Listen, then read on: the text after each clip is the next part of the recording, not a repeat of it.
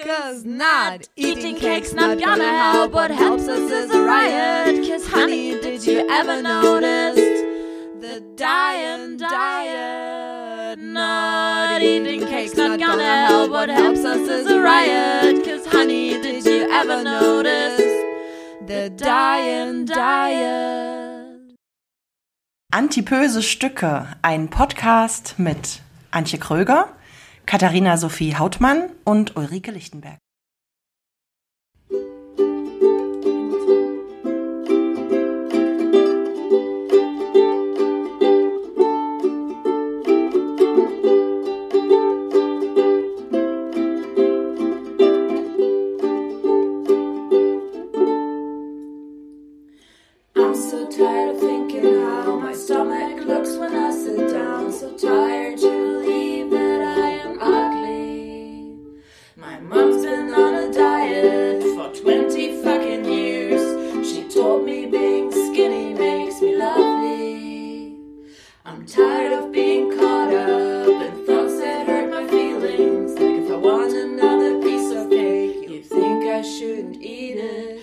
Like I know I shouldn't freak out if I gain a couple kilos. But I'm convinced you'll think I'm fat and I remain a lonely weirdo.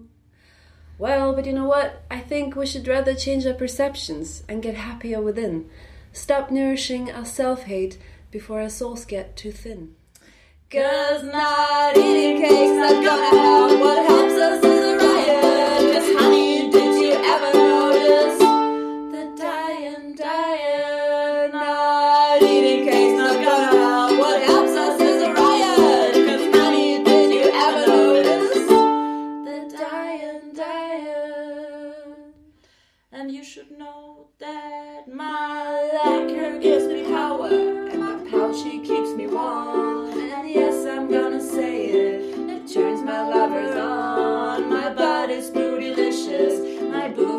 aren't too small. Oh. And if you wanna criticize, then fuck you. I'd rather feel whole.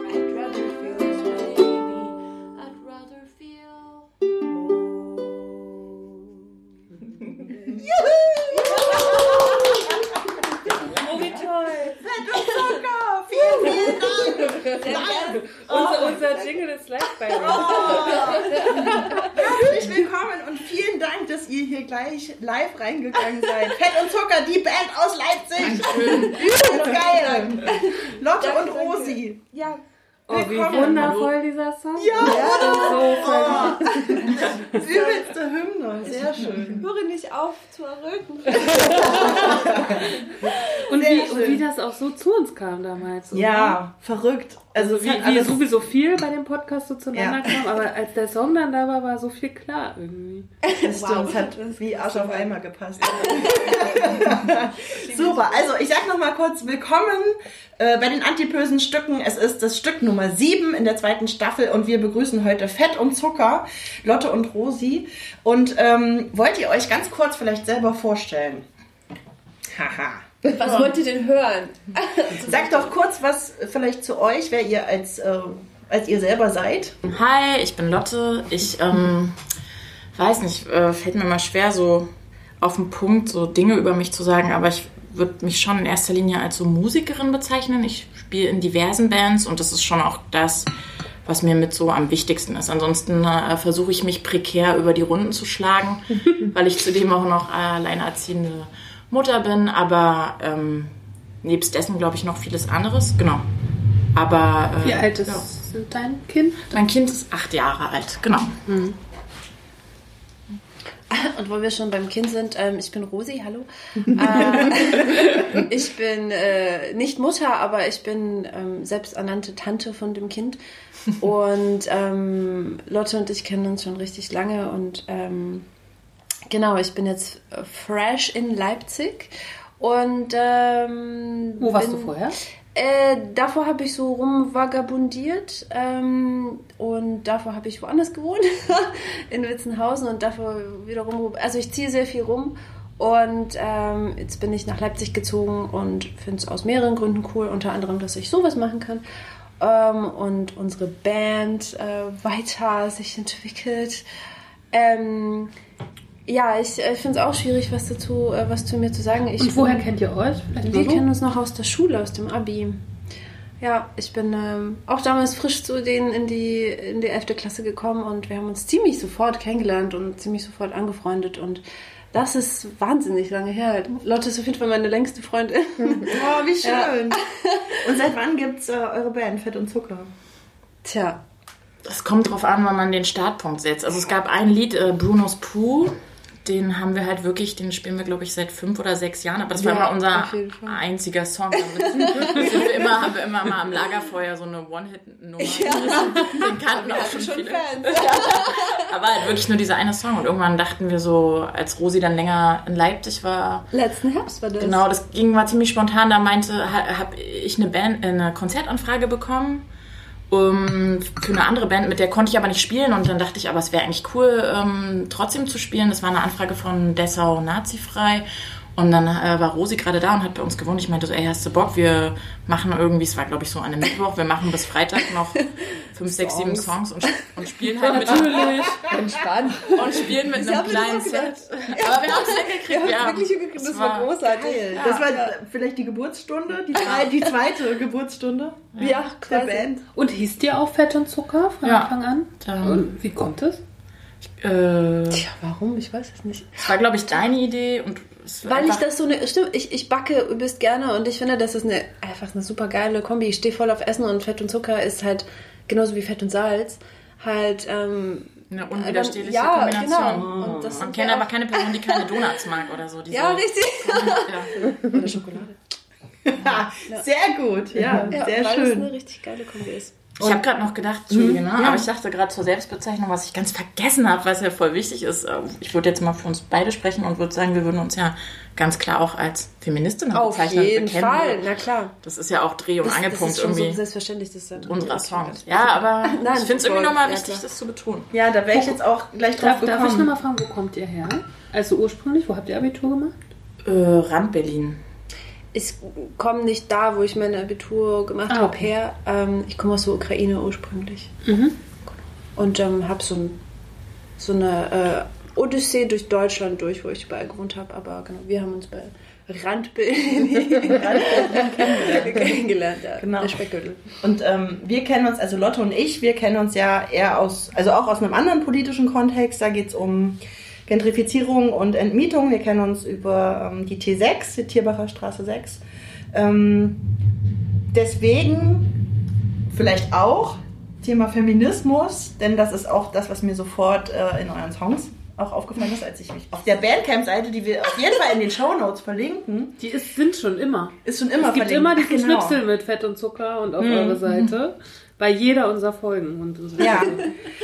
Also, das ist mir in euren Songs aufgefallen und in euren Texten, da wollte ich auch ein bisschen mehr noch drüber reden gern mit euch. Und in unserem Podcast, ich würde sagen, wir sind auch Feministinnen. Und, und bei uns geht es viel um unsere Körper. Und deswegen jetzt die Frage, wie politisch ist, findet ihr euren Körper? Wie politisch nehmt, ist euer Körper für euch?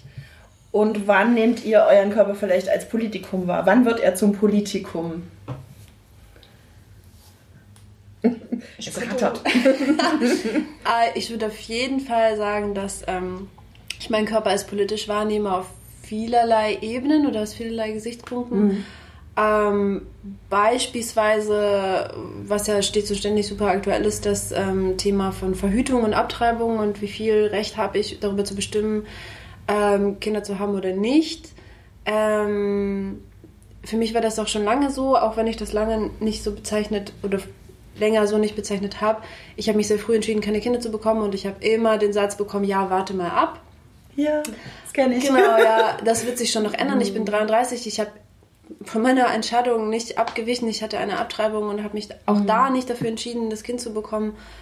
Ähm, nicht, weil ich Kinder nicht mag. Ich bin übelst gerne Moos Tante. Ich liebe Kinder, aber es gibt Gründe, warum ich keine Kinder haben möchte. Und ich finde das. Ich, ich kann mir die Situation in Nachbarländern wie Polen zum Beispiel gar nicht vorstellen, dass es, dass da einfach, dass ich nicht die Möglichkeit hätte, frei darüber zu entscheiden.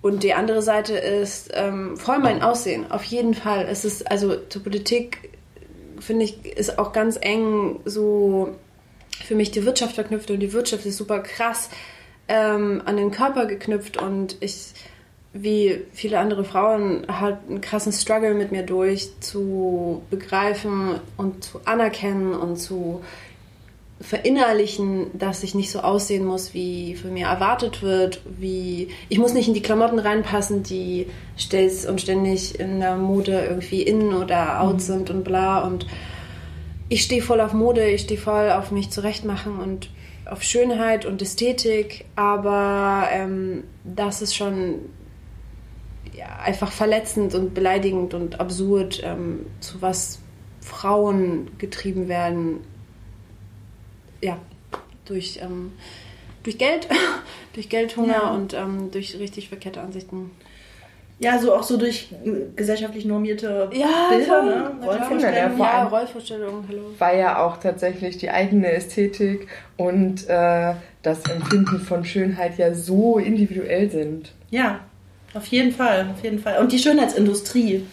Also wenn du ja, wenn wir so die, über den Kapitalismus da schon sprechen, genau. Aber bei dir finde ich es ja spannend mit diesem osteuropäischen Hintergrund. Ja.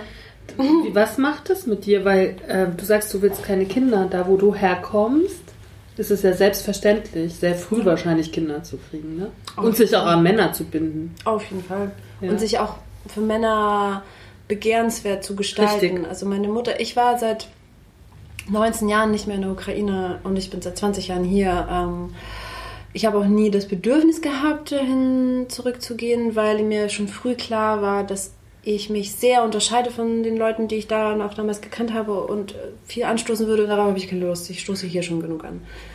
Und äh, meine Mutter hat mir immer wieder erzählt, wie verrückt sie das findet, wie, wie übertrieben krass sich Frauen kasteien und in über, über kurze glitzernde, krasse Dinge quetschen. Es kann ja sein, dass es ihnen gefällt, aber auf, weiß ich nicht, 10 cm langen Stöckelschuhen. Im tiefsten Schnee Kind- Im manchmal, tiefsten ne? Schnee, ja, im Winter. Ja.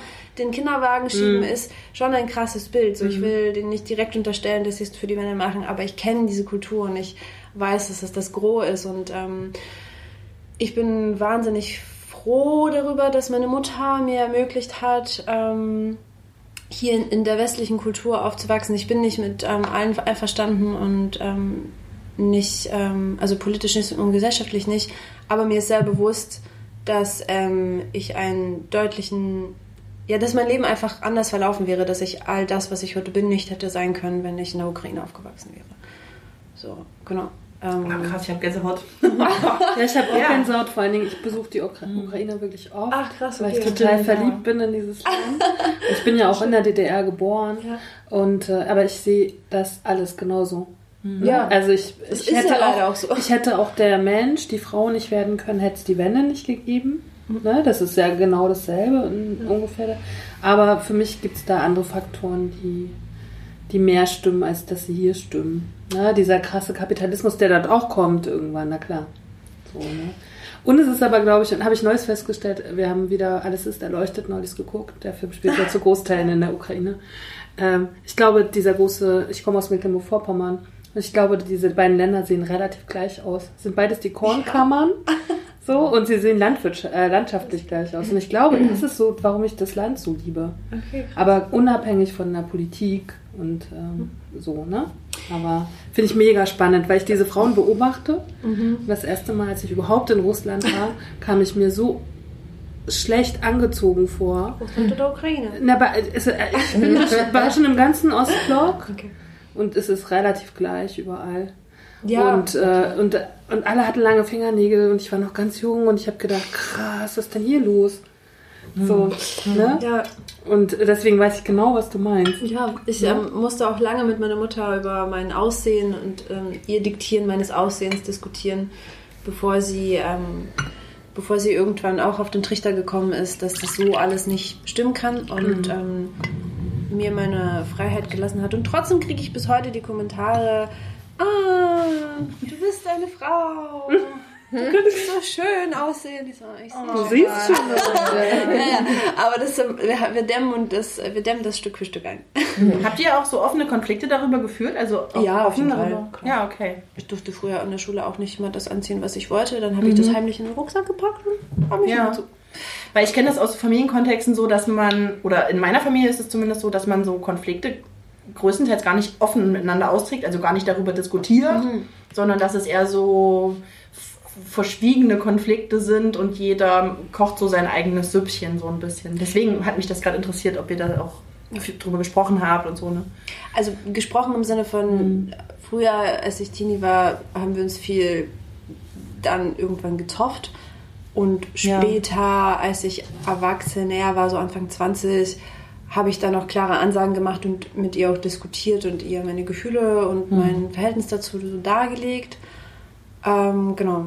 Aber ja, ich glaube, reden ist in unserer Familie schon, funktioniert ganz gut. Nicht immer, nicht über alles, aber doch ganz gut. Ja. Vielleicht ist es das Osteuropa-Ding. Wer weiß? Emotionen nach außen kehren. ist ja nicht das Schlechteste. Ja. Nicht immer. Mm, Lotte, wie geht's dir? Wie politisch ist dein Körper? Ich glaube, ich, ah, ich, glaub, ich würde mich jetzt in der Tendenz eher wiederholen. Ja. Ähm, deswegen Ja. habe ich gedacht, habe ich jetzt auch gerade schon gedacht, weil ihr ja vom Thema auch schon ein bisschen weggekommen seid, dass ich da eigentlich auch gar nicht so was hinzuzufügen hätte. Hm, okay, also siehst es ähnlich, Mhm. dass der weibliche Körper so auf vielen Ebenen politisch funktionieren kann, auf jeden Fall in unserer Gesellschaft, ne? Ja, also, ja, wahrscheinlich stellt sich mir auch immer erstmal noch mal kurz die Frage, was meinen wir, wenn wir von politisch sprechen? Also so ist, ist ja irgendwie vielleicht nicht selbsterklärend. Das wäre dann vielleicht was, was mich noch kurz interessieren würde, wenn wir das sagen. Was meinen wir damit? Haben wir da so ein konsensuelles Verständnis von? Oder aber an sich denke ich, dass also der weibliche Körper in Anlehnung daran, dass ja eigentlich alles, was wir machen auf der Straße in einem gesellschaftlichen Kontext ja schon irgendwie eine Körpershow ist und ständig ja auch einer Bewertung unterliegt. Ähm, Und ähm, bestimmten Schönheitsidealen, die sich ja durchaus auch verändern. Aber ob das jetzt über das Rasieren oder über Körperform, über Größe, über, ja, ähm, genau, oder eben ganz konkret auch nochmal das, äh, das Thema mit der ungewollten Schwangerschaft und eben Abtreibung, wo ja auch ganz klar reglementiert wird. Aber ansonsten, ich habe da, glaube ich, äh, persönlich eher Erfahrung hinsichtlich dessen, dass ich ja eine verhältnismäßig große Frau bin und damit auch, ähm, ja, dadurch, das war sowas, was mich viel begleitet hat. Eine große oder eben auch dickere Frau und das in Kombination ja schon nicht so der Klasse, dem klassischen, obwohl es bei Models irgendwie wieder so ist, dass sie ja sehr groß sind, aber dann ja eben auch sehr dünn und äh, in Kombination mit eben auch ähm, so fülliger sein, ist es dann eher so, hat es so was Wuchtiges und dann doch auch eher nicht so grazil. Na, das hat mich auf jeden Fall auch. Äh, Wuchtig, das Wort hatten wir auch schon Ja. echt öfter. Das ist, und das ist ja auch so meine. Ja, Wuchtebrumme. Ja, genau, Wuchtbrumme. Ne? So ein Berliner- Ja, und das ist, bildet ja auch meine Erfahrungen so ab und mein Großwerden. Ich bin ja auch eine sehr große Frau und war auch schon immer so. Aber mir fällt zum Beispiel auf, ihr tragt keine BHs, ne? Fällt mir halt sofort auf, oder? Ich war nur einen, der ist in der Wäsche. Das ist meine Begründung. Auch nicht. Ich ähm, mag äh, keine BHs. Also ich habe das richtig lange gemacht und irgendwann habe ich das ähm, angefangen nicht zu machen. Dann ist mir aufgefallen, meine Brüste sind gar nicht groß genug, dass das nötig wäre. Ähm, Und mittlerweile fühle ich mich äh, unwohl. Ich trage manchmal, wenn ich arbeite, BHs. Also wenn ich arbeite, dann trage ich BHs, weil das ähm, äh, da fühle ich mich tatsächlich wohler damit, weil ja Kleidungsstücke, Blicke, bla. Sexualisierung. Sexualisierung. Ich Ja. arbeite mit Jugendlichen und da Ah, okay. ist es immer so, Ja. hm, 16, 18-jährige Hm. Jungs, ja, ich trage lieber ein BH. ähm, ja. Aber grundsätzlich fühle ich mich ohne wohl. Und genau, also Aber ich- es ist so nicht krass, so- ne? Ich fühle mich ohne BH total unwohl. Ja, ich mich auch. Echt? Ja. Ja, und ich trage auch echt gerne BH. So, äh, weil viele sich das ja wünschen, oder ich habe auch schon von Mhm. ganz vielen gehört, die dann abends, wenn sie nach Hause kommen, sofort ihre BHs ausziehen. Ja. Das Ich, über, ja. ich überhaupt nicht, trage auch wirklich gerne. Also mir würde das nie in den Sinn kommen. Wahnsinn. Ob, aber da frage ich mich gerade, ich frage mich aber jetzt gerade, ist das konditioniert oder, ne? Weil ich finde es bei euch einfach schön. Ich finde es ja tatsächlich schön. Ja. muss ich mal sagen. So. Ich trage auch, muss ich sagen, selten BHs und ich habe da vor ein paar Jahren mit, auch mit aufgehört. Also zu Hause generell nicht und obwohl, wenn ich manchmal, wenn ich rausgehe oder jetzt oder auf die Bühne oder so oder zu Konzerten, dann ziehe ich natürlich einen BH, muss ja auch also ein bisschen nach oben dann gedrückt werden. Aber jetzt frage ich Aber- natürlich, warum? Natürlich. Warum? Genau, ja, warum? Warum ist das so? Will man dem Bild dann entsprechen, ne? was man selber so. Ich finde es halt schwierig, oft äh, so zurück, nach, zurückvollziehen zu können, was es konditioniert, also was so, ähm, durch so gesellschaftliche Prozesse hat uns beeinflusst und was davon nimmt man sich an, wie prägt es auch die eigene ähm, Wahrnehmung von was findet man schön, was findet man ästhetisch. Also ich würde zum Beispiel sagen, dass äh, für mich rasierte Beine finde ich für mich selber schöner, was ähm, nicht heißt, also trotzdem rasiere ich sie mir oft nicht, weil ich einfach zu faul bin und ich merke auch, wie ich angeguckt werde in der Bahn, aber an sich äh, finde ich es schöner. Warum finde ich es schöner, weiß ich nicht, wenn sicherlich ist das stark beeinflusst, aber ähm, es ist ja dann trotzdem für mich real. Also ich könnte es mir bestimmt bewusst abtrainieren, genauso wie auch vielleicht ich weiß nicht, ich hatte letztens irgendwie mal auch Leute gehört, wie sie sich, wie sie diskutiert haben, eine Frau sich die Brüste vergrößern wollte und irgendwer meinte, das sei unfeministisch, du unterliegst den gesellschaftlichen Schönheitsnormen. Und ich denke, ja, ich will eigentlich mir auch von niemandem mehr erklären lassen, was jetzt feministisch ist und was nicht. Und wenn ich Lust habe, abzunehmen oder egal wie meinen Körper zu verändern, klar ist es, ich finde es schon wichtig, ein Bewusstsein dafür zu haben, inwiefern da auch ein Druck da ist seitens der Gesellschaft und bestimmter eben Normen und Ideale. Aber ich möchte auch die Möglichkeit dazu haben, mich, also trotzdem so ein eigenes Bild davon zu haben, was ich will, wie ich aussehen will. Selbst wenn ich dann vielleicht klassischen Weiblichkeitsbildern entspreche. So, Ist es trotzdem in Ordnung, ja, weil du dich selber dafür entschieden hast. Genau, es muss Ja. in Ordnung sein und ich finde so Tendenzen, die auch in Richtung so, dass man Sachen so dekonstruieren will, Bilder konstruieren will, Körper dekonstruieren will, dürfen nicht wieder in eine neue Form von Körperkontrolle gewendet werden. Dass mir halt jemand sagt, äh, wenn du wirklich die äh, progressive Feministin sein willst, dann, äh, dann trag das auch nach außen und dann ähm, fühl dich äh, mit, mit einem wohl und änder da nichts dran oder so irgendwie. Ja, ja, ich Aber Feministin ist ja auch nur eine Rolle. Du bist die Mutter, du bist Feministin, du bist Musikerin, oder? Ja, aber Also ich- Feminist- Feministin ist ja immer in all diesen, also das bezieht sich ja auch, äh, in, all- zieht sich ja auch in all diese Bereiche. Also, also Findest du? Also ich finde, Stimmt, ja, stimmt, ja. aber ich find, empfinde mich nicht immer als Feministin in jeglicher Form. Es kommt ja vielleicht drauf an, was du dann damit meinst auch, oder? Naja, vielleicht in deinen Vorstellungen, die du hast, bist du vielleicht generell Feministin, aber in deinem Verhalten äußert sich das mal mehr oder mal weniger. Vielleicht eher so. Oder? Ja, es ist, ja, es ist, ähm, es ist lustig, ne? Durch, oder lustig wieder. Erst durch den Podcast, durch, durch Ulle ist ja diese komplette Politisierung auch, oder auch schon bei Fresse zeigen so ein bisschen, ne? Mit dem Feminismus. Ich glaube, ich habe schon immer Feminismus gelebt, aber habe da gar nicht so politisch agiert. Und bin auch heute kein Mensch, der politisch feministisch agiert. Ich agiere politisch. Für mich ist immer klar gewesen, ich bin eine Frau und ich habe alle gleichen Rechte wie der Mann auch. Ne, aber das ist, mir war das immer irgendwie zu viel auf ein Thema, so wie auch Transsexuelle sich irgendwie nur um Transsexuelle kümmern. Und, ne, also ich kümmere mich lieber um das große Ganze, um Gerechtigkeitsgeschichten und da ist mir das Geschlecht dann egal. Ich finde halt, So. dass Feminismus das große Ganze ist. Also ich finde, da Ah, ah, okay, halt, krass. also Okay, da hm. würde ich halt eine Gesellschaftskritik und einen Antikapitalismus, eine Patriarchatskritik, Hm. das äh, ist für mich super verknüpft miteinander. Also das würde ich gar nicht voneinander trennen. Zustimmung. Boah, das muss ich erst denken. Aber ja, vielleicht. ähm, ich habe so einen schönen Vortrag letzten Freitag gehört und da ging es darum, Mann sein, Mann sein lassen und Frau sein, Frau sein. Wir wollen, brauchen als Frau nicht so zu sein, wie Männer jetzt sind und, oder so zu werden. Und es hat ja schon irgendwie auch eine Berechtigung, dass es beides gibt, ne? Oder? Also ich finde, niemand braucht so zu werden wie irgendwer, also wie irgendwer Genau. anders. Ähm, Aber das wird oft als jetzt auch- Feminismus verstanden. ja, aber vieles wird oft als Feminismus verstanden. Also Männerhassen wird oft als Feminismus verstanden. Oder, keine Ahnung, sich die Beine nicht zu rasieren wird als Feminismus verstanden. Oder weiß auch immer. Aber das ist ja auch das ähm, eines der Probleme, ähm, die äh, dann mit dem Feminismus sozusagen oder dem Feminismus dann im Weg stehen, dass die Leute so Vorstellungen haben, die der also die ferner, weniger oder mehr fern von der Wahrheit sind.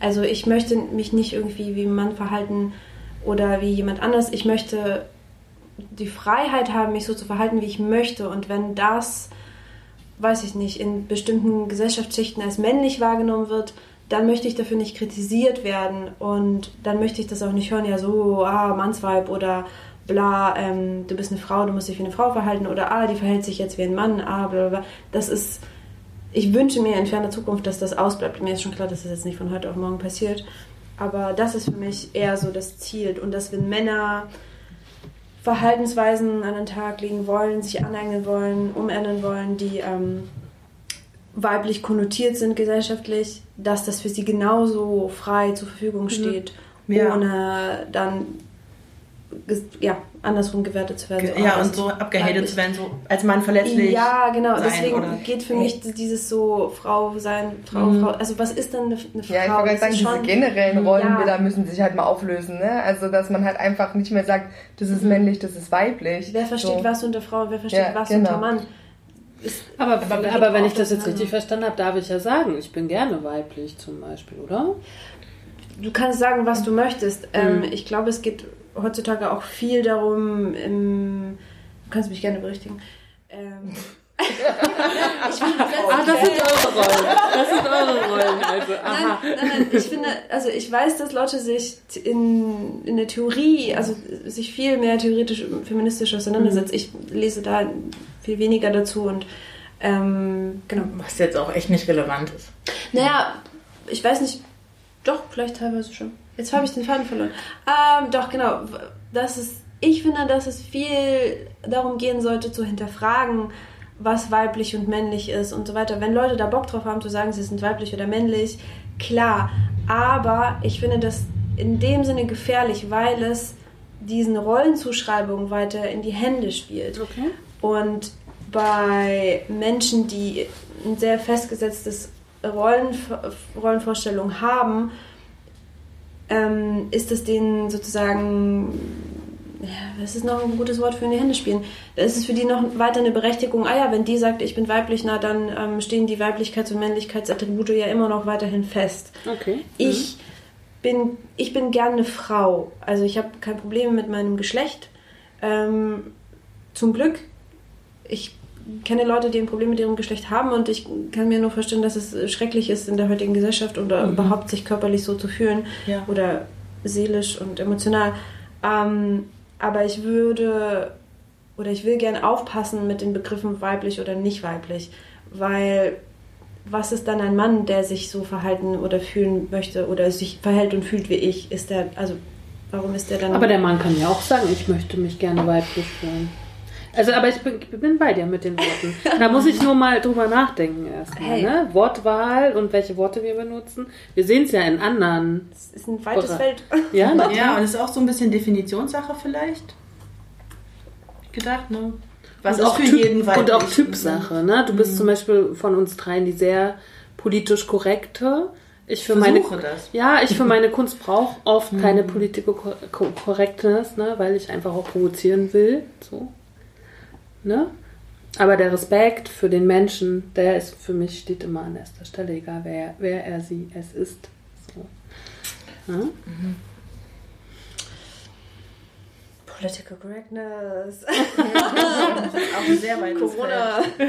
Ja, ja schwierige aber- Worte. Ja. Äh, Ja, was ich halt manchmal für ein Problem äh, in diesem, diesem Streit darum, wie was bezeichnet wird und was man was gesagt wird, ist manchmal, ich weiß gar nicht, ob ich das auf den Punkt bringen kann, aber dass ähm, Bezeichnungen ändern ja erstmal noch nichts an realen Verhältnissen, wie sie sind. Und ähm, ich habe dann manchmal Sorge, dass bestimmte ähm, Zurichtungen, die konkret ähm, Frauen, die ja nun mal die Gebärfähigkeit haben, häufig eben auch, die sind, die Kinder bekommen häufig auch noch, also ich, Stand jetzt ist, glaube ich, immer noch so 80 Prozent der Reproduktionsarbeiten machen. Das ist irgendwie was, das muss ich ähm, benennen können, das muss ich ähm, kritisieren können und erklären können, warum das so ist. Und ähm, manchmal Kannst du kurz erklären, was du mit Reproduktionsarbeit meinst? mit Reproduktionsarbeiten meine ich alle äh, Arbeiten, die nicht ähm, Lohnarbeit sind. Jetzt mal grob gefasst. Ähm, Lohnarbeit ist ja das, wofür wir bezahlt werden. Es gibt einen materiellen Gegenwert. Reproduktionsarbeiten sind dann halt, ähm, man kann entweder sagen, alle anderen Dinge oder äh, fokussiert, äh, jetzt in dem Fall meine ich einfach auch so Hausarbeiten, Einkaufen, die Genau. emotionalen Arbeiten trösten, da sein gucken, dass alles läuft, die Termine, die man wahrnimmt, ob nun Kita oder Schule. Mit Kindern, hat man, noch mal, hat man noch mal eine andere, ein anderes Level an Reproduktionsarbeiten als ohne. Aber selbst wenn man keine Kinder hat, also auch einfach in Beziehungen, die man führt, Freundschaften oder auch romantische Beziehungen, da gibt es einfach ähm, Arbeiten, die immer wieder in erster Linie von Frauen getätigt werden. Und das ist ja auch nicht ohne Grund so. Und das sind halt auch immer wieder Fra ähm, Arbeiten, die eben unbezahlt bleiben und ja Frauen, vor allen Dingen Frauen mit Kindern, ja auch in Doppelbelastungspositionen bringen. Also jetzt zum Beispiel, bei mir ist es jetzt gerade so, die Schulen sind dicht, ich bin alleinerziehend, ich habe meine ähm, Jobs äh, letzte Woche alle auf einmal verloren. Ich habe drei, weil die sind halt in der Schule, Pädagogin und noch und aber halt freiberuflich. Das heißt, also alle Aufträge sind weg. Und ich weiß gerade erstmal noch nicht, also ich habe das Kind zu Hause, kann erstmal noch nicht woanders hin. Ich glaube, wir sitzen alle im selben Boot. Ach so, ja. Ich habe mein eigenes. Nee, Nein, einfach, aber- äh, voll, aber wo ich halt denke, dass ähm, auch also Altersarmut oder bestimmte Formen von äh, Prekarisierungen sind halt weiblich und ich habe manchmal Sorge, ähm, dass ich das nicht mehr benennen kann, weil ich damit vielleicht eine marginalisierte Gruppe diskriminiere und ich möchte gern inklusiv sprechen und inklusiv handeln und trotzdem ist die gesellschaftliche Realität immer wieder eine, die nicht ohne Grund so ist, wie sie ist. Und das muss ich immer noch beschreiben können irgendwie. Also ich äh, lasse mich auch gerne auf andere Begrifflichkeiten ein, aber für die Analyse finde ich das immer auch noch wichtig, ähm, das erklärbar zu machen. Und ähm, genau. Also wir sprechen ja auch nicht ohne Grund irgendwie von einem Patriarchat und ja. Aber ja, vielleicht war das jetzt auch nicht so schlüssig oder vielleicht konnte Doch, ich habe das schon verstanden. Ja, ich finde es ja, ich find's auch mega interessant, aber ich merke halt immer wieder, wenn ich, äh, es ist halt noch so was, so eine elitäre Beschäftigung, die in den Großstädten stattfindet, ne? Ich Ja, habe ja von klar. Mecklenburg-Vorpommern gesprochen und wenn ich mit meiner Familie spreche oder mit meiner Familie spreche, dort sind ja diese Begrifflichkeiten noch gar nicht angekommen. Ne? Und deswegen frage ich auch gerade nochmal für den Podcast immer mal nach, weil ich mir vorstellen kann, dass wir Hörer und Hörerinnen haben, die das nicht verstehen, worüber wir jetzt so, ja. gerade so sprechen. Ne? Weil für unsere Blase ist das normal. Ja, für Ja. uns ist es vielleicht so mehr Common Sense, solche Themen auf so einer Metaebene auch vielleicht zu betrachten. Das stimmt schon. Aber trotzdem ist es ja für, äh, für die Mehrheit der Gesellschaft, äh, denke ich, ähm, auch die sich nicht in dieser Blase befinden, viel greifbarer zu sagen, ey, äh, Frauen, ihr seid in Doppelbelastungsrollen, ihr macht immer diese Arbeit. Da werden ja äh, fast alle Frauen sagen, ja, genau so ist es. Der Mann geht auf Arbeit und ich mache Kinder und ich mache dies, das, jenes und gehe auch noch arbeiten. Ich war jetzt vor kurzem auf einer Mutter-Kind-Kur und da ähm, war ähm, ein Großteil der Frauen jetzt keine Frauen aus den Geisteswissenschaften oder ähm, Großakademikerinnen.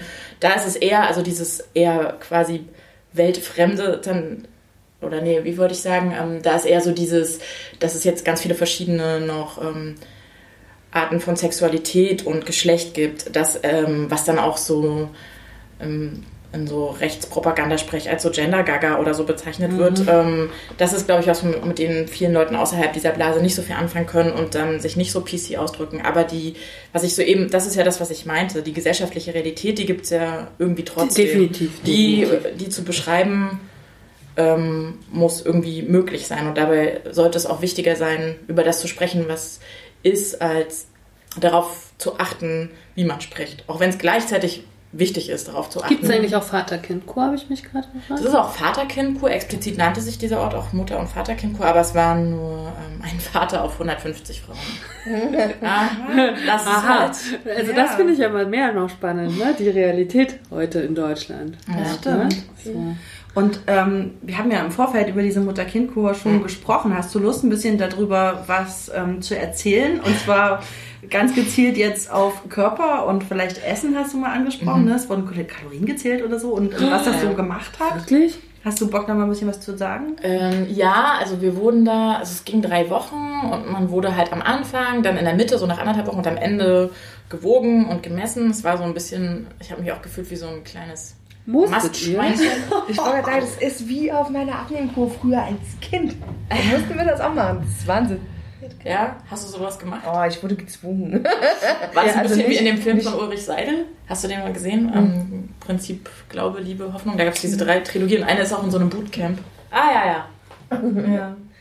Nee, äh, ich kann mich nur daran erinnern, dass das ungefähr die schlimmste Erfahrung meiner Kindheit war, die ich gemacht habe. Also dieses, wir sind halt als Gruppe mit von dicken Kindern und ich fand mich ja immer nie, also ich habe das, ich habe das ja nie äh, quasi als schlimm empfunden, also für mich selbst. Ich habe das immer nur als schlimm empfunden, dass andere Leute mich immer nur darüber bewertet haben. Und das hat mich halt traurig gemacht, immer schon. Und ich fand es so schlimm, so vorgeführt zu werden. Also wenn wir dann quasi als Gruppe von dicken Kindern ins Schwimmbad gegangen sind, als Gruppe von dicken Kindern auf irgendeinen Bauernhof gegangen sind. Und ne, so, oh, ich fand, Stigmatisierung. Oh, ich fand's so, das war wirklich, es war so schlimm. Einfach dann hatte ich zusätzlich noch Heimweh, so, weil ich war halt echt noch klein. Und das war also wirklich eine ganz grausame Erfahrung. So. Aber super stark finde ich, dass du es, ähm, dass, dass du es dir selbst nicht, äh, also dass du es selbst nicht so empfunden hast. Also weil wie oft ist es so, dass durch diese krasse Wertung man sich auch selbst nicht äh, das- richtig für das- den Körper fühlt und du meinst ja, Ja. gerade, dass du. Ich habe das, also wie gesagt, ich, ich, wenn ich über mich selber immer nachgedacht habe, ich, habe ich nie verstanden, warum andere mich so dafür immer so haten, in Anführungsstrichen, ne? dass ich ich bin. Und ähm, dass auch meine Eltern und meine Großeltern immer so große Anstrengungen unternommen haben, um mich zu verändern, weil ich immer schon, also mich hat wirklich immer traurig gemacht, weil ich mir immer, ich hatte schon das Gefühl, nicht richtig zu sein, ja, weil man mir das Gefühl ja immer gegeben hat, aber ich habe halt nie verstanden, warum also warum mein Körper der ausschlaggebende Grund ist, nicht richtig zu sein, ja, also weil ich immer irgendwie gefühlt habe, dass es Dinge gibt, die wichtiger sein müssen als das, ne, also Mensch sein, Wert, Werte haben, Menschen äh, quasi nach, nach dem, was sie tun und was sie sagen, zu bewerten. Und äh, das war, das, das war immer irgendwie mit drin. Und ich habe aber immer nur gespiegelt gekriegt, das ist alles nicht wichtig. Wichtig ist nur, dass dein Körper schlank ist. Und dass du, ähm, und das nicht mal, und das ist das, das ist das perfide, nicht mal aus bösem Willen. Ich habe immer erkannt, dass meine Eltern das nicht gemacht haben, weil die mich nicht mochten oder so, sondern einfach, weil die wollten, dass ich möglichst entspanntes, leichtes Leben habe. Ja, also die haben das ja immer, also gerade meine Mutter hat das immer aus dem Gedanken herausgetan, so, du musst dich in dieser Gesellschaft eingliedern und ich möchte, dass du nicht ständig kämpfen musst und deswegen möchte ich dir ermöglichen, dass du in dieses Raster des äh, Türen öffnens, ne, durch Optik und so passt. Und sie hat halt die Anlagen gesehen offensichtlich und hat gedacht, den Rest kriegen wir auch noch hin. Und das hat aber immer nur dazu geführt, dass ich aus Frust und aus ähm, Schmerz, den ich gefühlt habe, halt quasi das Polster mehr gemacht habe. Also sie hat quasi immer dagegen gearbeitet, ohne zu wissen, dass sie, also gegen ihre eigenen Ziele. Ja, krass. Ja. Boah, das ist richtig heftig. Auf jeden Fall. Aber ich war auch auf so einer Kur mit 14 und ich hatte, ich weiß noch genau, ich hatte 8 Kilo Übergewicht. Ich war auch, ich war schon immer eine große Frau, also ein großes Mädchen auch. Und ich war mit 14, 15 schon relativ aus, erzählt, so als Figur, ne? Ich hatte genau acht Kilo Übergewicht. Meine Mutter wollte unbedingt, dass ich fahre und die Ärztin hat gesagt, das braucht sie nicht. Meine Mutter hat sich dann aber durchgesetzt. So. Klasse. Ja. Und aber bei uns waren die erschwerten Bedingungen, es war ja noch DDR oder zwischen 13 und 14. Irgendwie, es war noch so DDR, BRD-Umschwung irgendwie. Bei uns waren alle, die die abnehmen wollten und die zunehmen wollten. Und wir haben alle im gleichen Raum gegessen. Ey, das war, es war so schlimm. Ja. so. Da, also da sitzen die, wir durften zwar, haben auf verschiedenen Tischen gesessen, aber die anderen haben halt voll viel gegessen und wir durften Ja. nur stellen. Und ich dachte, so das ist nicht euer Ernst halt hier, was ist denn hier los? Das ist echt abgefahren. Aber äh, warum wurdet ihr denn auf der Mutter-Kind-Kur gewogen? Was war denn das Ziel der Mutter? Oder was ist denn das Ziel von einer Mutter-Kind-Kur? Geht es da um Körperlichkeiten messen und verändern? Nee, was, worum geht's da? Ich dachte immer, es geht so um Ausspannen. Mal so Nee, uns wurde gleich am Anfang gesagt bei der Öffnung, dass das kein Urlaub ist. Deswegen mussten wir auch immer um sieben aufstehen. Man soll ja nicht äh, aus dem Rhythmus kommen. Aus dem Arbeits-Work-Life-Balance-Rhythmus. Ja.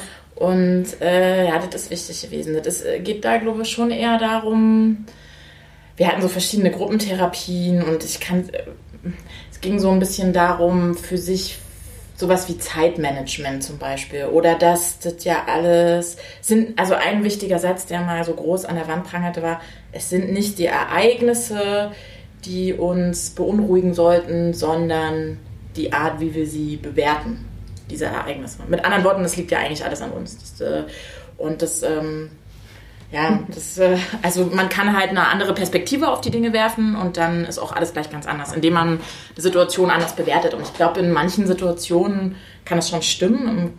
So, äh, die Beispielsituation, die sie da hatten, da konnte man schon nachvollziehen, ähm, worauf sie hinaus wollten, aber die Frauen hatten halt ganz andere Probleme. Die haben dann auch mal, und was ist, wenn das und das und das und das? Und dann ist mal so, ja, hm, also es hat äh, irgendwie nicht so gut ähm, hingehauen, denke ich irgendwie. Aber es war so, ich weiß gar nicht, Ziel. Also viele, du, man muss ja schon eine Art der, ähm, also es nennt sich eine Präventionskur. Keine von denen sollte offiziell eine richtige Diagnose haben, sondern so eine Art äh, Erschöpfungssyndrom vielleicht schon. Und man braucht einfach Pause, bevor man überhaupt krank wird. Das, deswegen der Unterschied zur Reha. Es ist nicht so, dass man hingeht, um wieder gesund zu werden, ob nun psychisch, körperlich, wie auch immer, sondern ähm, man soll eigentlich noch nichts haben. Das ist aber der totale Fail, weil eigentlich alle Frauen schon was hatten, die da waren. Das heißt, das Angebot war eigentlich viel zu mau. Die Art und Weise, wie sie sich äh, mit der Situation der Frauen auseinandergesetzt haben, war super mau. Es war alles andere als, finde ich, ähm, selbstermächtigend, auch nicht so. ähm, Also, ja, ich habe auch immer so ein bisschen darauf gewartet, dass bestimmte Themen genau auch so gesellschaftskritisch aufgearbeitet werden, eben wie zum Beispiel das Thema Körper oder auch Sexualität oder eben auch äh, Beziehungen, romantische Beziehungen. Wie viele Frauen da waren super festgefahren in ihren, in ihren Rollen als Hausfrau zu Hause und gleichzeitig aber auch noch als ähm, Arbeitnehmerin außerhalb des Hauses und der Mann, der halt äh, ja, nach der Arbeit nach Hause kommt. Also ganz klassisch. Wo man ja vielleicht manchmal innerhalb dieser Blase sich befindet, denkt, dass das jetzt gar nicht mehr so oft stattfindet. Das war da schon noch das vorherrschende Modell. Also Ja, das Mutter, Vater, Das Kind. glaube ich, das glaube ich Das ganz ist stark. total so. Und das wurde aber, fand ich, überhaupt nicht ähm, angegriffen. Und dann, ich habe mir, äh, ich habe mir während der ganzen Kur vorgestellt, wie meine Mutter-Kind-Kur wäre, weil da war ja zum Beispiel, es gab absolutes Alkoholverbot und es gab auch keinerlei irgendwie so witzige Sachen, sowas wie mal ein Karaoke-Abend oder ein Spielabend. Man sollte immer super leise sein und die Frauen mussten ja dann auch immer ihre Kinder ins Bett bringen und konnten ja dann auch nicht rausgehen. Du kannst ja auch nicht Tausende von oder Hunderte von Babyfonen da haben. Es könnte sich überlagern oder die hatten dann auch Angst, ihr Kind da alleine zu lassen und Wie alt waren die Kinder da? die Kinder waren im Alter von mm, quasi mm, ja, ein paar Monate bis, das älteste war glaube ich 16. Und ja, es war relativ spaßlos, es war schlecht ähm, organisiert, auch was die Abendbetreuung gab es halt gar nicht. Und ähm, ja, ich äh, fand es relativ dürftig. Und genau, ansonsten war es, es begann halt damit, dass man am ersten Tag halt ähm, da zu einer Ärztin oder einem Arzt gegangen ist. Und die haben einen halt gewogen und gemessen und mit einem gesprochen. Und dann hat man halt verschiedene Kurse zugeteilt bekommen. Aber es hatten schon alle oder fast alle irgendwie so ähm, allen wurde attestiert, dass sie abnehmen sollen. Deswegen haben auch alle eine Ernährungsberatung bekommen. Also, ja, also es wurde von uns allen der BMI gemessen und dann hat man so einen Zettel bekommen, da stand der Name und der BMI. Dann stand da drunter, wie viel Kilokalorien man also gerade täglich ungefähr zu sich nimmt bei so einem BMI, bei der Körpergröße und diesem Gewicht. Und dann stand da drunter, was das Idealgewicht bei der... Bei den Müttern oder bei den Kindern auch? Nee, die, die Kinder, wenn sie Kinder nicht Patientinnenkinder waren, mein Kind war kein Patientenkind, sondern quasi Be- Begleitkind nannte sich das, dann, ich glaube, die Patientinnenkinder, ja, die Begleitkinder nicht. Deswegen. Genau, und dann, dann stand halt das Zielgewicht und dann stand halt, wie viel Kilokalorien man dann zu sich nehmen soll pro Tag und dann noch eine, eine Essensempfehlung, was man dann am besten morgens, mittags und abends isst, um diese Kilokalorienzahl täglich zu haben. Aber was hat denn das damit? Ich verstehe halt nicht, was das mit dem Ziel einer Mutter-Kind-Kur zu tun hat. Also für mich wäre so ein Ziel Was zu sagen, okay, ich helfe einer Mutter, die sich offensichtlich in ihrer Rolle als Mutter noch nicht gefunden hat oder irgendwie Verbesserungsvorschläge braucht oder Hilfe. überfordert ist. Ja, Hilfe auf dem Weg dazu, irgendwie für sich selbst eine bessere Mutter zu sein. Ne? Also das manchmal hat man das Gefühl, dass man das nicht ist. Und was hat denn, was hat denn das Gewicht und der Körper damit zu tun, wie ich als Mutter für mein Kind bin? Das raff ich halt null. Was soll das? Vielleicht, dass man wieder als rankschlanke, funktionsfähige Supermutter da rausgeht und ähm, gut für sein Damit man seinem Kind ein gutes Vorbild ist, Oder wie so. man als hübsche Frau in der Gesellschaft zu fungieren ja, hat. genau. Naja, ich könnte mir vorstellen, das, das sind ja auch so äh, entwickelte Sachen, irgendwie, wo Krankenkassen ja sicherlich irgendwie auch Gelder geben und das muss wahrscheinlich alles auch so einen Rahmen haben. Es muss sehr bürokratisch sein und damit es irgendwie auch einen medizinischen Aspekt hat, es gehört eben das so mit dazu, dass man das so vielleicht auch so als Rechtfertigung, das ist ja eine medizinische Geschichte, Präventionskurs, das muss irgendwie alles gemessen werden, also typisch deutsch so, alles vermessen und äh, dann gibt's da Tabellen, da trägt man das ein und dann hinten raus ähm, trägt man wieder ein, was das Ergebnis ist und dann hat das einen, hat das einen Wert sozusagen. Ja, aber stell dir vor, jetzt geht da eine Mutter hin, die so wie, also die, die sowieso schon mit sich Stress hat, weil die quasi Mhm. sich vielleicht noch nicht so, also weil sie sich selber nicht akzeptiert und dann kriegt sie dann nochmal attestiert, Mhm. dass sie nicht gut ist, wie sie ist, ne? Also allein rein optisch und körperlich schon nicht, ne? Und dann soll die das Selbstbewusstsein aufbringen und sagen, ja, ich bin nicht so, die denken jetzt hier, ich bin nicht toll und äh, ich muss jetzt aber trotzdem noch hier irgendwie beweisen, dass ich mein Leben trotzdem im Griff habe, obwohl die mir ja schon attestiert haben, dass ich es nicht habe, weil sonst würde ich ja nicht so aussehen, wie ich aussehe. Ja? Also das finde ich halt so super schwierig in der ganzen Geschichte. Und Also, Lotte, hast du das vorher gewusst? Dass du jetzt Kalorien zählen musst, wirst? Naja, man musste ja nicht. Also es war so. sozusagen empfohlen, also das kann, also ist jetzt nicht so, dass es jeder, dass man es täglich kontrolliert wurde und ähm, ich, äh, nö, ich wusste das vorher nicht, aber ähm, das Ding ist, man hat ja selber auch vorher ausgefüllt, was Zielformulierungen sind und ich glaube, die allermeisten Personen haben ähm, Gewichtsreduktion als Ziel selbst auch formuliert. Ah, okay. Also das war zumindest mit den Frauen, mit denen ich gesprochen habe. Es ist ja nicht so, dass man, dass das äh, was ist, was nur von außen an einen herangetragen wird. Man, viele Frauen haben ja selbst eben auch ähm, das Bedürfnis danach, dort jedenfalls und eben gerade durch die Körpernorm und durch so ein Schönheitsideal. Aber es ging ja auch viel um Fitness, würde ich sagen. Also irgendwie auch um körperliche Fitness und das ist ja jetzt finde ich auch nicht so. Das das würde ich sogar unterstreichen. Also ich habe auch geschrieben, körperliche Fitness ist mir wichtig. Also dass ich einfach an möglichst vielen Sportprogrammen ähm, partizipiere, um ähm, ja, dass ich, wenn ich Sport mache, meinen Kopf frei habe, mich körperlich betätige, es mir einfach besser geht und dass viele Frauen in ihrem Alltag mit Kindern und Arbeit irgendwie immer hinten runterfällt, weil sie selbst immer hinten runterfallen mit ihren Bedürfnissen oder man dann abends den inneren Schweinehund nicht überwindet, irgendwie doch noch joggen zu gehen und es macht ja auch eigentlich keinen Spaß, aber für die Sportkurse oder auch Spielsport, egal was, ich würde auch zu jeder Person sagen, ey, regelmäßige Bewegung ist eine super Sache. Also auch für so depressive Verstimmungen und egal was. Und dabei geht es halt wirklich nicht um so einen, den perfekten Körper, sondern um Kopf frei kriegen und weiß ich nicht. Ich finde auch nicht, dass körperliche Fitness automatisch ans Gewicht gebunden ist. gar nicht. Gar nicht, finde ich auch. Aber Ist vielleicht leichter, ne? Also es ist jetzt mit unserem Körper nicht so leicht, so fit zu sein. Ähm, aber bei mir zum Beispiel würde ich auch sagen, das ist mittlerweile das Alter, halt, ne? was da kommt. So, Hey, das Alter. das Alter, das böse Alter. Aber auch da. Ich glaube, also was ich am unangenehmsten fand, war so ein bisschen der Eindruck, dass man sich so, man saß ja immer am Tisch mit den mit Frauen zusammen, auch immer mit den gleichen Frauen. Es gab so Tischkärtchen, dass man sich immer so ein bisschen verstohlen auf den Teller der anderen geguckt hat und ungefähr wusste, ah, und so eine Ahnung davon hatte und dass das dadurch auch irgendwie zu so einer Art, nicht soziale Kontrolle, aber man hat es dann einfach schon so mitbekommen und alle wussten, ja, wir sollen so ein bisschen Kalorien zählen, aber irgendwie fand ich das auch. Ich habe mir da nicht so viel drauf Protest- gemacht. Ich hätte aus Protest die doppelte Menge genommen. Was ich halt auch so affig fand, das Essen, was da teilweise abends gab, also da gab es halt sau viel wirklich ungesundes Essen. Abends noch ein Burger oder Hotdog oder äh, Mengen an Fleischsalat. Also es war Buffet, man konnte es auch nicht nehmen. Aber ich fand, die Auswahl war schon nicht, auch mittags war jetzt nicht so, dass man sagen würde, es wurde da besonders gesund gekocht. Teilweise war es auch wirklich sehr ölig und halt, glaube ich, einfach, na, wahrscheinlich auch günstig. Günstiges Zeug, Ja. was gekauft wurde und verarbeitet wurde, aber das war. Man musste dann schon ziemlich selbstdiszipliniert sein, zu sagen, okay, ich nehme nicht das Mittagsmenü, sondern ich gehe konsequent zur Salatbar und nehme auch nicht das Dressing, das fertige Dressing und haus mir rüber mit äh, Zucker, sondern ich nehme die Öl und die Essigflasche und mache das halt selber. So. Dosiere selber. Oh, Ja. Das ist ja verrückt. Das ey. muss man dann halt hinkriegen, während Ja. sich schön die Kinder, die Burger und die Fritten reinziehen. Ja. Aber mich würde auch interessieren, was hat das so mit dir gemacht? So, also hast du auch dich selbst, warst du restriktiv mit dir selbst und hast darauf geachtet, vielleicht unbewusst, vielleicht dich doch anzupassen und auch weniger zu nehmen oder was anderes zu nehmen, als du es sonst gemacht hättest? Oder hast du einfach so, wie du Bock hattest?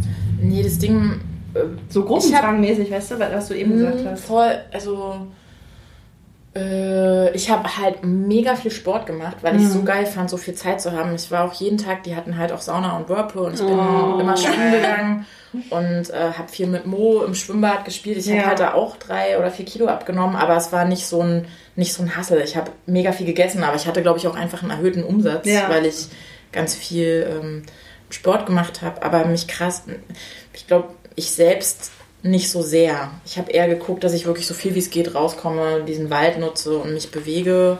Und das war mir schon auch wichtig. Super. Aber ansonsten, das macht halt auch einen Unterschied, ob man die Zeit investieren muss, ähm, zu kochen oder nicht. Also ja, ja. ich hatte, ich glaube, ich würde mir schon gern häufiger gesundes Zeug kochen und so Zeit investieren, obwohl es bestimmt ganz oft gar nicht so lange dauern würde. Aber ich tendiere so oft dazu, mir einfach drei fette Brote zu schmieren und den mich reinzustopfen aus Zeitgründen. Und da so die Auswahl zu haben, ich fand es schon auch auch, ich esse halt tatsächlich auch super gerne Salat und wenn es den dann immer gab und ich habe mir so ein, ja, nee, also das war dann so ein, dass das äh, Angebot, für mich, mir ist es nicht so schwer gefallen. Wie wichtig ist euch denn Essen? Mega. Sehr wichtig. Ich liebe Essen.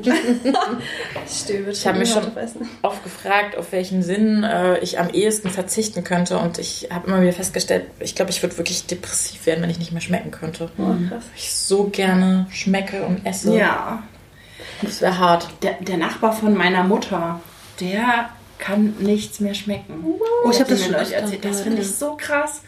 Und der hat Geht das- mit nicht riechen auch. Ja, genau, genau. Der riecht nichts mehr und schmeckt nichts mehr. Und es ist wohl so, dass er aber unheimlich auf so Hausmannskost steht und das total gerne isst, weil er sich erinnert, wie es früher geschmeckt hat. Aber eigentlich schmeckt alles so nach traurig. Oh, wirklich? Das ist krass, oder? Das finde ich auch ganz schlimm. Könnte ich mir auch nicht vorstellen. Könnte ich auch nicht drauf verzichten. Schmecken muss sein. Das Ich stelle mir könnte- hart vor dann. Nee, nee. Ich könnte mich gar nicht entscheiden, auf welchen Sinn ich verzichte, weil ich alle Sinne richtig geil finde. Ich, Mhm. ich stehe auf Sinnlichkeit und alles, was so Sinne angeht. Aber Essen auf jeden Fall ist ähm, Was sind eure Lieblingsgerichte? boah. Wir hatten vorhin die Frage, oder bei der Letz-, beim letzten Stück hatten wir die Frage, süß oder salzig? Beides. Ha! Wirklich beides. Beides. Yes. Auf jeden Fall, ja. Ich stehe ähm, mega auf Kuchen, Törtchen, Teilchen und so ein Scheiß. Ähm, und ich stehe aber auch voll auf herzhaftes Essen. Und also ich habe, wenn ich mich entscheiden kann, lass mal was essen gehen, dann plädiere ich immer auf vietnamesische Datei. auch weil ich ähm, vegan, vegetarisch und glutenallergisch bin. Und dann ist, deckt das einfach ganz schon, schon ganz viel ab. Aber ich stehe auch auf die Geschmäcker. Oh ja. Ja, und ähm, genau, bei Hausmannskost ist es immer so eine Sache, da ist entweder sehr viel Gluten oder sehr viel Fleisch dabei.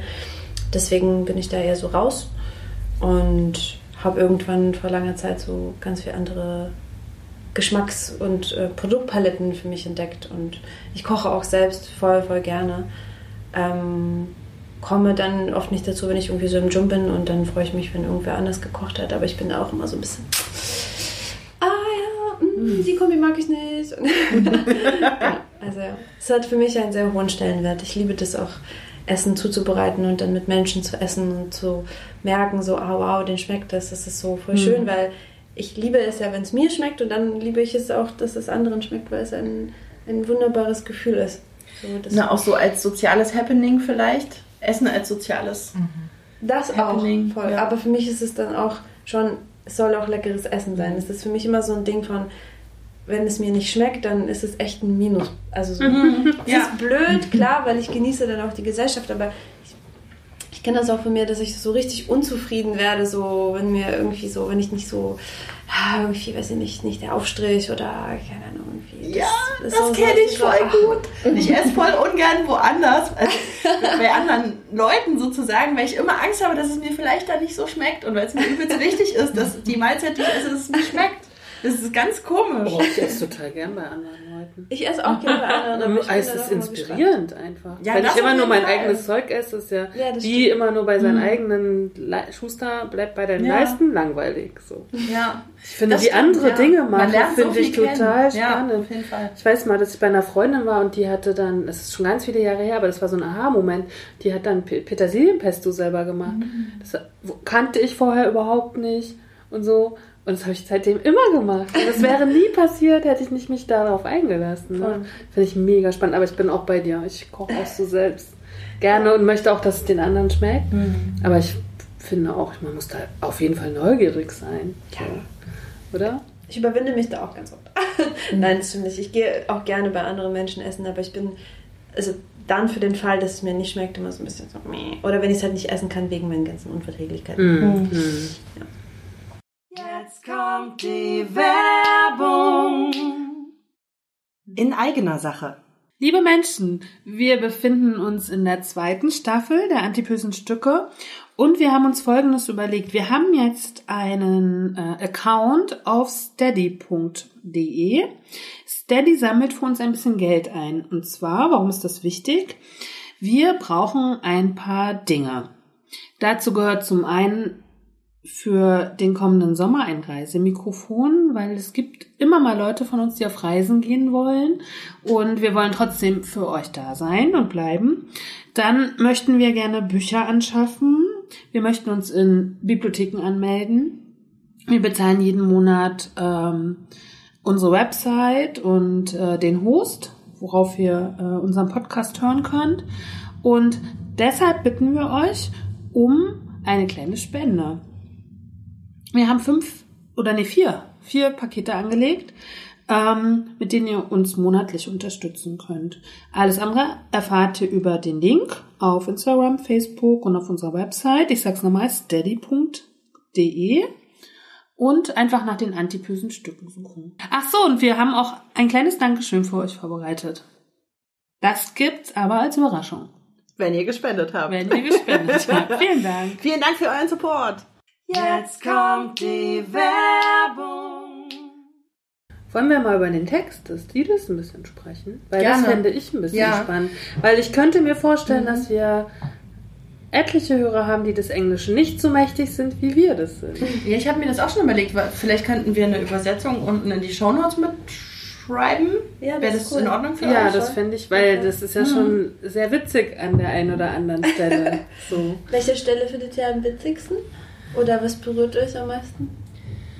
Ähm, ich, ich mag das, ähm, die, ich mag den Part. Ihr habt so ein, es gibt so Momente im Text, die, wo ihr die Vorteile, also zum Beispiel von einem, von einem dicken Bauch, dass der einen warm hält oder irgendwie sowas in die Richtung. Und das finde ich sehr schön, weil das, äh, weil, weil ihr da so eine Umkehrung durchmacht. Das hat mir gut gefallen. Ja. So, ne? Also das ist irgendwie auch, auch wenn es ähm, vielleicht gesellschaftlich geächtet ist, einen breiten Hintern zu haben, aber dem einen oder anderen gefällt es halt einfach auch so. Ja. Ne? Und das ist deswegen. nicht deswegen hat sie Daseinsberechtigung, aber ähm, ich fand es schön, dass es so umgekehrt wurde. Und ja, Cool. das fand ich gut. Wie kamt ihr denn zu dem Song so? Also wir würden dann einfach die Übersetzung Ja. mal in unsere Shownotes packen, oder? Ja, auf jeden Fall. Ja, wie kamst du zu dem Song, genau? Könnt ihr was sagen? Na, als wir in dieser Woche uns überlegt ja, ähm, wir hatten uns überlegt, worüber wir gerne Lieder schreiben wollen. Also wir haben nur Themen gesammelt und haben, hatten vier, fünf, sechs Themen. Ja. Das war so feministische Militanz, Abtreibung, Truckerin. Trucker, also haben so Themen, die wir wichtig fanden, über die wir gerne einen Song machen wollten, uns aufgeschrieben und haben dann überlegt, okay, wer eine Idee hat und dann geht's los und das war so der erste Schritt. Wir wollen darüber schreiben, weil es uns beide beschäftigt, aber der äh, Haupttext ist von, den hat Rosi geschrieben. Der ist, ähm, genau, den habe ich äh, bei der Mama auf dem Bauernhof geschrieben tatsächlich. Ähm, ich bin spazieren gegangen. Und ähm, also die einzelnen Sachen, die da drin stehen, sind tatsächlich Dinge, die mich so konkret beschäftigt haben. Sowas wie, ähm, ich bin müde, also ich bin müde dessen. Also es ist, damit fangen ja die einzelnen Strophen auch an. Ähm, ich bin müde dessen, jahrelang darauf geachtet zu haben, dass, also wie ich sitze, damit mein Bauch irgendwie so aussieht, wie er aussehen soll, wie, wie auch immer das sein soll. Das, ist, das hat mich jahrelang begleitet und das ist mir irgendwann so ja, krass aufgefallen. Das war wie so ein, ah krass, ich, ich, voll viel meiner Gehirnkapazität, die ich für Selbstreflexion verwenden könnte, geht darauf, zu achten, wie ich, zu, wie ich sitzen kann, wie ich richtig sitzen kann. Das ist so verrückt, dass mir das so, das ist mir wie Schuppen von den Augen gefallen. Ich bin so wütend geworden. Und ähm, das wollte ich unbedingt mit in dieses Lied nehmen. Oder ähm, eine Freundin von mir hat mir irgendwann erzählt, dass sie ähm, das Gefühl hat, dass sie gerade ein paar Kilos zugenommen hat und dass sie so, ähm, auch wenn sie weiß, dass es, sie ist voll der bewusste Mensch und ähm, hat so viel durch und ist so reflektiert und ist so cool mit sich selbst und immer wieder doch richtig fies mit sich selbst, ähm, viel mit ihrem Körper und sie hat auch eine krasse Geschichte durch und so weiter, wie viele Frauen. Ähm, und sie hat mir dann gesagt, sie hat das Gefühl, dass die, der Typ, mit dem sie sich demnächst trifft, dass er sie nicht äh, hübsch finden wird, weil das letzte Mal wog sie drei Kilo weniger oder so. Okay. Und das hat mich so berührt, das hat mich so traurig gemacht. Ähm, genau, und das, das habe ich dann auch so ausdrücken wollen, ganz genau so, weil es sind keine abstrakten Dinge, es sind sehr konkrete Ja. Dinge. Ich wollte, dass es konkrete Dinge sind.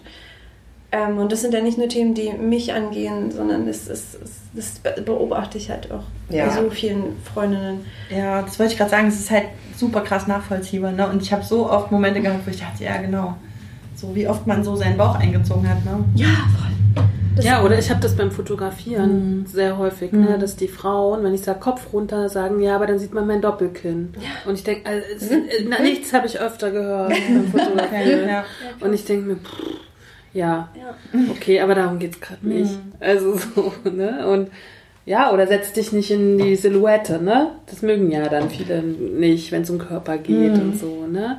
Das muss man mal aufbrechen auch, ne? Ich will über mein Doppelkinn einfach nicht nachdenken. Ja, und halt auf, also Dinge aufbrechen und auflösen, also vielleicht so Rollenbilder auflösen und ähm, Vorstellungen, wie der weibliche Körper zu sein hat und halt auch drüber sprechen so, ne, und das so sichtbar machen und das hat mich so an konkret dem Song auch berührt, weil das natürlich jetzt ein Thema ist, den wir in dem Pod- Podcast Podcast, in dem Podcast bearbeiten. Ähm, und das fand ich total erfrischend. Schwieriges Wort. So, ja, ja, manchmal schon. Ich sage immer Postcard.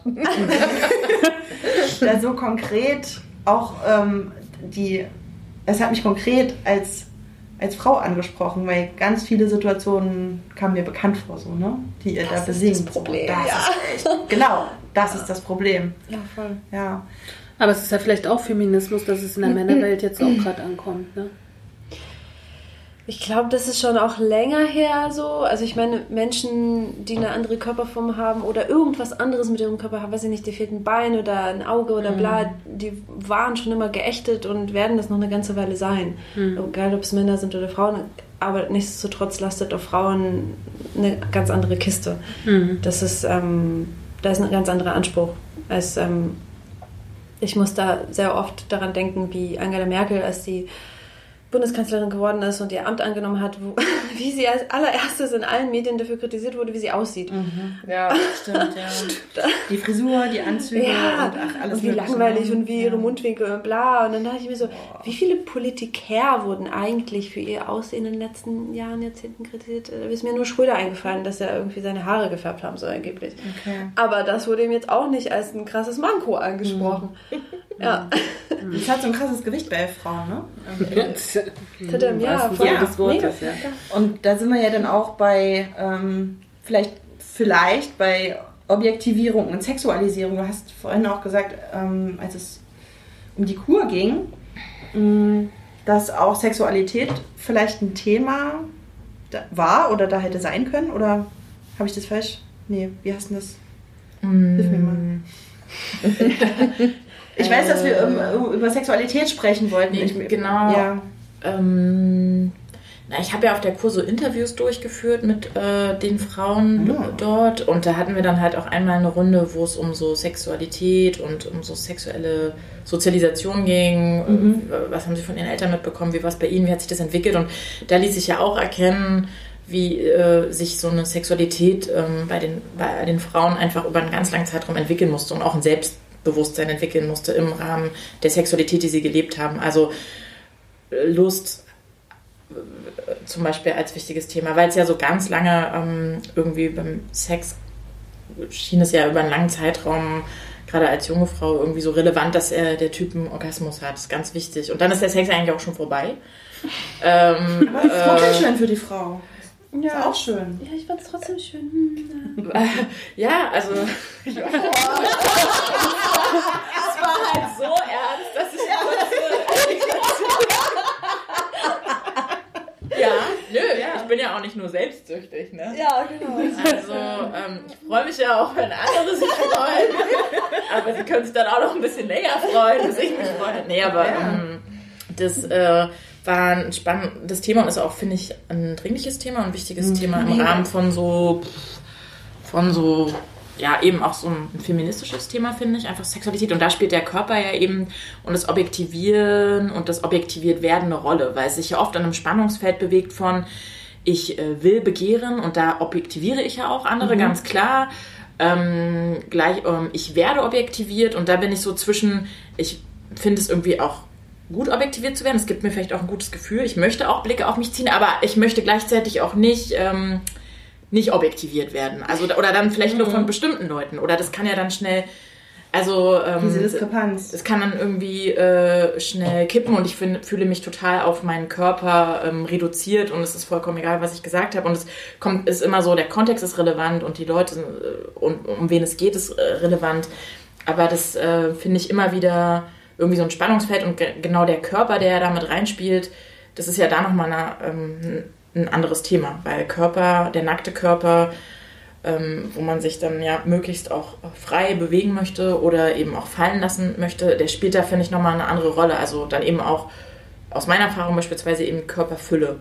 Also selten hat es mich so beschäftigt, wie ich aussehe und wie mein Körper ist und wie dick, mächtig, wuchtig, füllig er ist, rasiert oder nicht, faltig oder nicht, wie er sich bewegt, was wackelt oder nicht, äh, wie halt ähm, beim Sex. So. Auf jeden Genau. Fall bin ich bei dir, ja. Und ähm, Ja. deswegen ist das nochmal irgendwie, auch bei der Frage danach, was, äh, wie begehrt man eigentlich selbst? So. Also, ja. Ist man, dass man ja, was ich vorhin auch meinte, ist man ja auch nicht frei von so bestimmten Präferenzen und was findet man jetzt ästhetisch und was nicht. Also, Aber sind ja be- beide für mich jetzt keine dicken Frauen. So. Also ist so äh, für mich, ich sag ja für mich, ja. aber für mich. Ja. Ne? So. Und wenn du jetzt sprichst, dass das aber trotzdem so war das mal anders mit deinem Körper als jetzt? Äh, ja, schon. Also vor allen Dingen so nach der Geburt und so. Eine ganze Weile. Es hat eine ganze Weile gedauert. Und ähm, also bei mir differiert, also es gibt eine ganz starke Diskrepanz von so 20 Kilo. Das geht so hoch und runter über eine Zeit. Das ist ganz schön abgefahren, wie schnell es auch bei mir geht.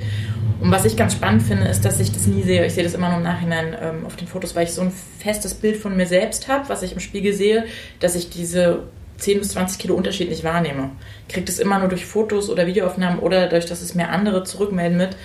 Aber ich hatte letztens so einen echt traurigen Moment, wo ich äh, ein Foto von mir gesehen habe mit so 18, 19, 20 und ich habe das Foto gesehen und dachte so, oh mein Gott, was für eine unfassbar schöne, begehrenswerte Frau. Und ich weiß, dass ich es damals nie so sehen konnte. Also ich habe mich immer gleich dick und unbegehrenswert und hässlich gefühlt. Und es hat sich nie geändert. Krass. Und das, Das- fand ich so ein ja. bisschen traurig und bitter, dass ich Ja. jetzt so denke, wow, ich habe die Zeit nicht genutzt, rauszugehen und ähm, Das zu leben? Oder? ja, das auch ähm, mich damit gut zu fühlen. Also gar nicht so, na, hätte ich doch noch mit mehr Leuten geschlafen oder so. Ähm, vielleicht auch Vielleicht das, auch das. Vielleicht auch das, aber mehr mich einfach gut zu fühlen. Auch, wie viel ja. Zeit, Ja. was Rosi auch von meinte, wie viel Zeit verbringt man damit, sich so schlecht zu fühlen, Ja. ähm, heulend äh, einzuschlafen oder eben immer wieder sich im Spiegel von links nach rechts und Bauch reinziehen und Bauch raus und doch nochmal irgendwie die Hose wechseln oder sich Sachen bestellen, von denen man ausgeht, dass man in drei Monaten auf jeden Fall reinpasst. Ja. Ab jetzt nimmt man ab. Wir hatten das neulich in einem Stück. Habt ihr auch nach dem Sex irgendwie das Handtuch oder Bettlaken umgewickelt? Immer Mit Sarah war das, ne? Ja, Ah, ja. stimmt. man dann nochmal Na, so? ja, genau. Der andere einen nicht. Weil ich war so überrascht, weil ich das gar nicht kenne. Ja, ich auch nicht. Und du auch nicht, aber Sarah und du, äh, ihr habt gesagt, nie nach dem Sex ohne irgendwas aufs Klo halt irgendwie. Ja, also früher Bei auf jeden neuen Fall. ähm, Ja, Begegnungen. bei neuen Begegnungen, Ja, ja. genau. Jetzt in einer langjährigen Beziehung, der ich bin, ist das kein Thema. Obwohl ich es auch immer noch nicht gerne habe, sozusagen. Ne? Also nackt im Raum zu stehen und ich weiß, mein Freund guckt mich an. So, das finde ich nach wie vor unangenehm. Nach acht Jahren. Das finde ich echt krass. Das Ähm, hatte ich bestimmt auch noch nie nackt gesehen. Nee, wahrscheinlich nicht. Ich habe immer das Laken. Und beim Sex hast du nicht das gemacht. Und Immer, immer. immer. Nee, das geht tatsächlich, das geht schon seit einer Weile auch gut äh, im Hellen. Aber es ist Wahnsinn, wie ein das so, wie ein das so zurückhält. Ich finde halt so immer, ich finde, ich finde das so verrückt. Also das ist das, was ich nachvollziehen kann, ja. Also mein Gedanke war immer, nachdem ich mit einem Typ gepennt habe und danach aufstehen musste, habe ich mir gedacht, ich war ja jetzt die ganze Zeit nackt. Da ändert sich ja nichts, ob ich stehe oder liege. Das doch, ist ja aber immer derselbe Körper. da war er, er war ja abgelenkt. Und wenn du aufstehst, Wovon? hat er Wovon? von dir. Vom, Von seiner eigenen Und im Lied verteilt sich halt auch noch Ja, an. genau. Im, im, Idealfall, Im Idealfall hat er sich auf dich konzentriert. Ja, aber eben auf dich. genau. Oder auf sich und seine Triebhaftigkeit. Aber ähm, aber verblendet und dann das Böse erwacht. Aber für mich, Die Angst kann ich nachvollziehen. Also mir geht's Ja. auch genauso. Das Ja. Also ich du hattest auch schon. das Ja, ja. Laken? Ich sag immer, dreh dich weg. Ehrlich? Ich sag, ich hau ihn K.O. Nein, mach die Augen zu. Jetzt Augen zu. Ja, doch, manchmal sage ich schon, ey, guck mal, also ich gehe damit schon progressiv um, nämlich sage ich fühle mich unwohl. Also ich versuche dann nicht so so ein Ding, dann sage ich eher, ich kann es gerade nicht gut. Ich fühle mich da mit meinem, bin mit meinem Körper nicht down gerade. Es ist auch nicht immer so, aber meistens, aber dann sage ich auch manchmal, gerade wenn jetzt sich kein Laken findet, das kann man ja nicht immer abziehen dann. Das war so ein, äh, Kannst du dich mal kurz rüberrollen? Ich muss an die Seite nochmal schnell. Was machst du am Meer oder irgendwo? Hm. Ja. aber für mich war gerade so ein Moment, also, nee, anders gesagt, ich habe, glaube ich, so mit Mitte 20 hatte ich irgendwann so einen Klick-Moment, da war ich mit jemandem zusammen, der mich und meinen Körper so hart abgefeiert hat und mir so krass die, äh, das, die Rück, äh, Rückmeldung gegeben hat, dass alles an mir schön ist. Das hat mich so geflasht. Ich habe bis dato auch so viele Jahre gedacht, so, ah nee, ich meine auch tatsächlich, das mit dem, meine Mutter ist seit 30, also aus der 20 auf, den, äh, auf Diät, ist wirklich so. Meine Mutter ist wirklich seit 20 Jahren auf Diät und sie hat, ich hab, sie hat mir das auch so mitgegeben, so, ah ja, und ich mache gerade die Diät, möchte das nicht auch ausprobieren. Sie ist ein toller Mensch, aber sie ist da schon hart drin. Und ähm, ja, und ich dachte wirklich so, ah ja, nee, ne, und ah, hier und ah und dort und mm, ah, ah. Und dann hat er das so krass einfach durch, durch seine Rückmeldung in mir ver verändert und so, so eine Lawine an ausgelöst wie, ah ja, okay, krass, ach wirklich? Ah ja, okay, na dann. Und irgendwie hat es dann angefangen zu funktionieren für mich. Und dann Es war wie so, wie so ein hungriges Ich, das in mir saß und nur darauf gewartet hat, mich selbst zu lieben. Ja. Und dann war das so, okay, los geht's. Ja. Es, war noch, es waren noch tatsächlich noch ein paar andere Umstände, Menschen, mit denen ich dann enger befreundet war, die auch mir so eine tolle Rückmeldung und ein anderes Bewusstsein für mich selbst und was so Aussehen und Kleidung angeht und ähm, dass ich nicht ähm, 20 Kilo wiegen muss, um eng anliegende Kleidung, Kleidung zu tragen. Und dann ging es so los. Dann ging es irgendwie auf einmal los. Und Oh, super. mittlerweile Ich Frage. stehe ich so übelst, ich, ich stehe voll drauf, nackt zu sein. Das ist einfach so, ich finde es richtig geil. Und mittlerweile, das ist mir letztens aufgefallen, diese ganzen Sticker und Poster und Post-its und ähm, Tags überall von wegen so Diet, not Riot und ähm, Zeichnungen und Comics mit Frauen, die nicht diese typische Modelfigur haben. Das in Kombination mit diesem, mit diesem Gedanken von, Alter, ich habe so lange Zeit damit verschwendet, darüber nachzudenken, dass ich nicht gut aussehe. Ich bin jetzt 33, ich habe keine Zeit mehr. Ich, ich muss, ich will einfach so exzessiv genießen, dass ich diesen Körper habe, ähm, dass das wie so ein Antreibemoment für mich ist. Und immer dann, wenn ich auch das Gefühl habe, so, mm, ah, mm, ah, dieser, dieser Vergleich, der läuft ja immer weiter, so der Vergleich mit anderen Frauen. Ähm, aber in dem Moment ist es wie so, okay, ich kann darauf zurückgreifen, auf diese Kombi aus. Ich kann, ich sehe toll aus, ich weiß es und ich habe richtig Bock, das zu genießen. Und es besteht gerade immer mehr so ein kollektives Gefühl von, auf jeden Fall. Ich weiß, dass sich nicht jede Frau automatisch so fühlt, nur weil sie das sagt oder diesen Sticker trägt oder sonst was. Aber der Raum dafür wird immer größer. So, und Ja, und dann muss man vielleicht auch mal mit Ge an Gewöhnung. Also es hat ja auch was mit Gewöhnung zu tun. Na klar. Ne? Ähm, ich habe auch gesagt, schick mir jemand zehnmal zum Aktshooting, danach liebt er seinen Körper. Also. Ich muss, ich muss sagen, ich habe ich hab das die Erfahrung gemacht, weil mir ging es ähnlich. Ich hatte auch einen, also ist heute wirklich mein bester Freund, der hat mich kennengelernt ähm, nach einer richtig finsteren Trennung von äh, einem, von einem Ex-Freund von mir. Und äh, der, der hat damals mich so selbstbewusstseinsmäßig komplett niedergewamst, so, ne? Ähm, also es war so meine erste richtig lange Beziehung und äh, der hat dann, wir hatten uns kennengelernt in der Phase, wo ich gerade sehr viel abgenommen hatte und ich habe ja dann, ähm, ich habe das in dem Podcast schon ein paar Mal gesagt, ich habe abgenommen, habe festgestellt, dass ich, dass, dass, dass ich einen Selbstwert habe, der nicht zwingend mit meinem Körper zusammenhängt. Dann habe ich wieder zugenommen, weil ich mich dann wieder als, als der Mensch gefühlt habe, der ich sein möchte und habe das Selbstbewusstsein aber behalten. Und er hat mir aber, er hat das insofern dann wieder so ein Stück weit zerstört, weil er solche Sachen, der Mensch, und es gab für mich damals keinen Plan B, das war der Mensch, mit dem ich zusammen sein wollte bis dann mein Lebensende so. Und der hat mir dann aber gerne mal so Sachen gesagt, wie ich schäme mich mit dir rauszugehen. Nein! Und äh, wir haben halt auch in der, im selben Betrieb gearbeitet und dann hat er halt quasi, haben, hat er gesagt, er wüs ich wüsste gar nicht, wie schwer das ist für ihn, wenn seine Kollegen in der Produktion, wenn wir zum Mittagessen gehen, ihn ständig fragen, warum er denn mit einer Frau wie mir zusammen sei, er könnte doch viel hübschere haben, so. Und dann habe ich ihm, also, und das war, das, ich, natürlich habe ich ihm gesagt, naja, die richtige Antwort wäre, weil du findest, dass ich die schönste und beste Frau bin für dich, so. Und ich finde es ganz schade, dass du das nicht kannst, ne. Aber äh, natürlich hat es was mit meinem Selbstwert gemacht. Und in der, und in der Phase hat mich halt quasi mein bester Freund kennengelernt.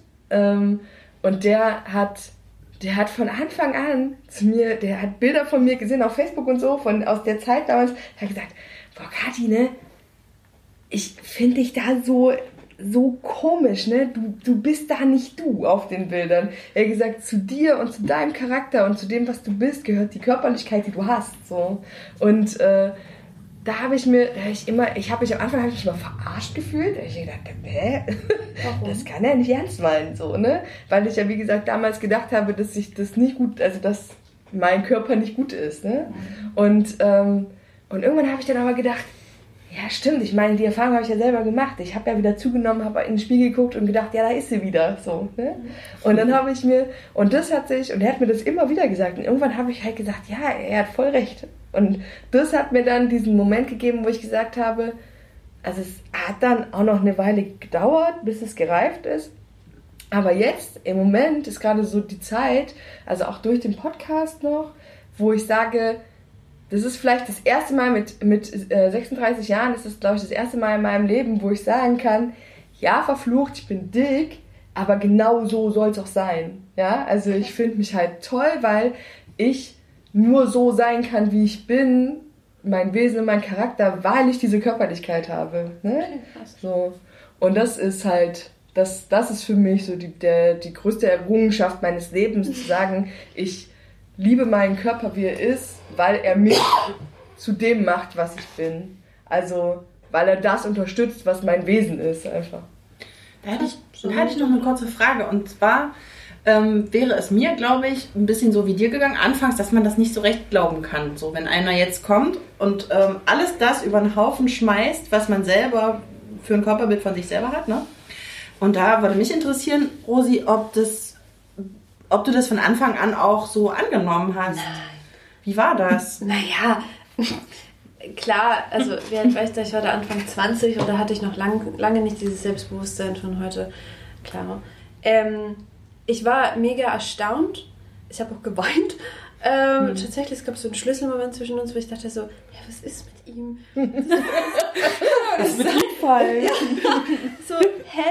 Ich habe, ja, ich habe einfach so viel Liebe im Allgemeinen bis dato gar nicht äh, erfahren von, ähm, von meinen Partnern. Ähm, sondern auch so richtig weirde Geschichten erlebt. Das heißt, nee, ich habe ihm das nicht sofort geglaubt. Okay. Aber er hat es so exzessiv getrieben, ähm, im Sinne von mir das einfach immer wieder ähm, bestätigt und rückgemeldet und von sich aus einfach so mich und meinen Körper gefeiert. Und ich erinnere mich an ein Zitat, also ich erinnere mich an, an etwas, was er gesagt hat. Ich habe Wäsche aufgehangen in meiner Wohnung und ich glaube, ich hatte nur einen Schlüppi an. Ein Schlüppi, ein Schlüppi an und ähm, ich habe mich nicht 100 pro wohl gefühlt. Aber es war irgendwas, irgendwas ist passiert, dass ich das einfach gemacht habe. Und er meinte so, ah, wie schön, eine schöne Frau, die sich in ihrem Körper wohlfühlt und ähm, äh, irgendwie so ohne Klamotten rumläuft. Und ich dachte mir so, ja, ja, genau, ja, ja, so ist es. Und ich, irgendwie ist es so, irgendwie hat es so, hat es voll was mit mir gemacht. Ich dachte so, ja, fuck, warum nicht? Also klar, na klar. Und wie befreiend das auch ist. Ne? Bei mir ist es ja so, äh, wenn Leute lange in meiner Wohnung sind, sind sie oft sowieso dann irgendwann nackt. Weil beim, naja, bei meinen Workshops und Shootings ist es einfach so, dass wir uns viel umziehen und irgendwann ist man einfach. Ne, man, gestern habe ich es gemerkt beim Workshop. Am Anfang noch wieder Hose an, T-Shirt an. Und irgendwann ist dir das zu blöd. So, und dann auf einmal liegen dann die Jeans überall und jeder rennt hier halbnackt durch die Wohnung. Und ich denke mir, oh, das ist die schönste Zeit für mich. Wenn bei den Workshops oder den Shootings das da angekommen ist, wo alle halbnackt sind und keinen Scherz. Ja. Das ist so, das ist, oh, gestern habe ich es auch echt gefeiert, so zwischen vier und fünf war das. Und das, sind, das ist immer das, der Moment, den ich so liebe. Klasse. Ne, Wenn es einfach egal ist, auch wenn das die Geschlechter sind egal. Ne, und also auch das, äh, egal, tatsächlich egal, ob wie viele Männer, wie viele Frauen, das passiert immer. Hast du die Leute aber auch gefragt, ob es ihnen egal ist oder ist es dann so ein. Das ist ein Floh, der passiert irgendwie. Also ich verlange das ja nicht.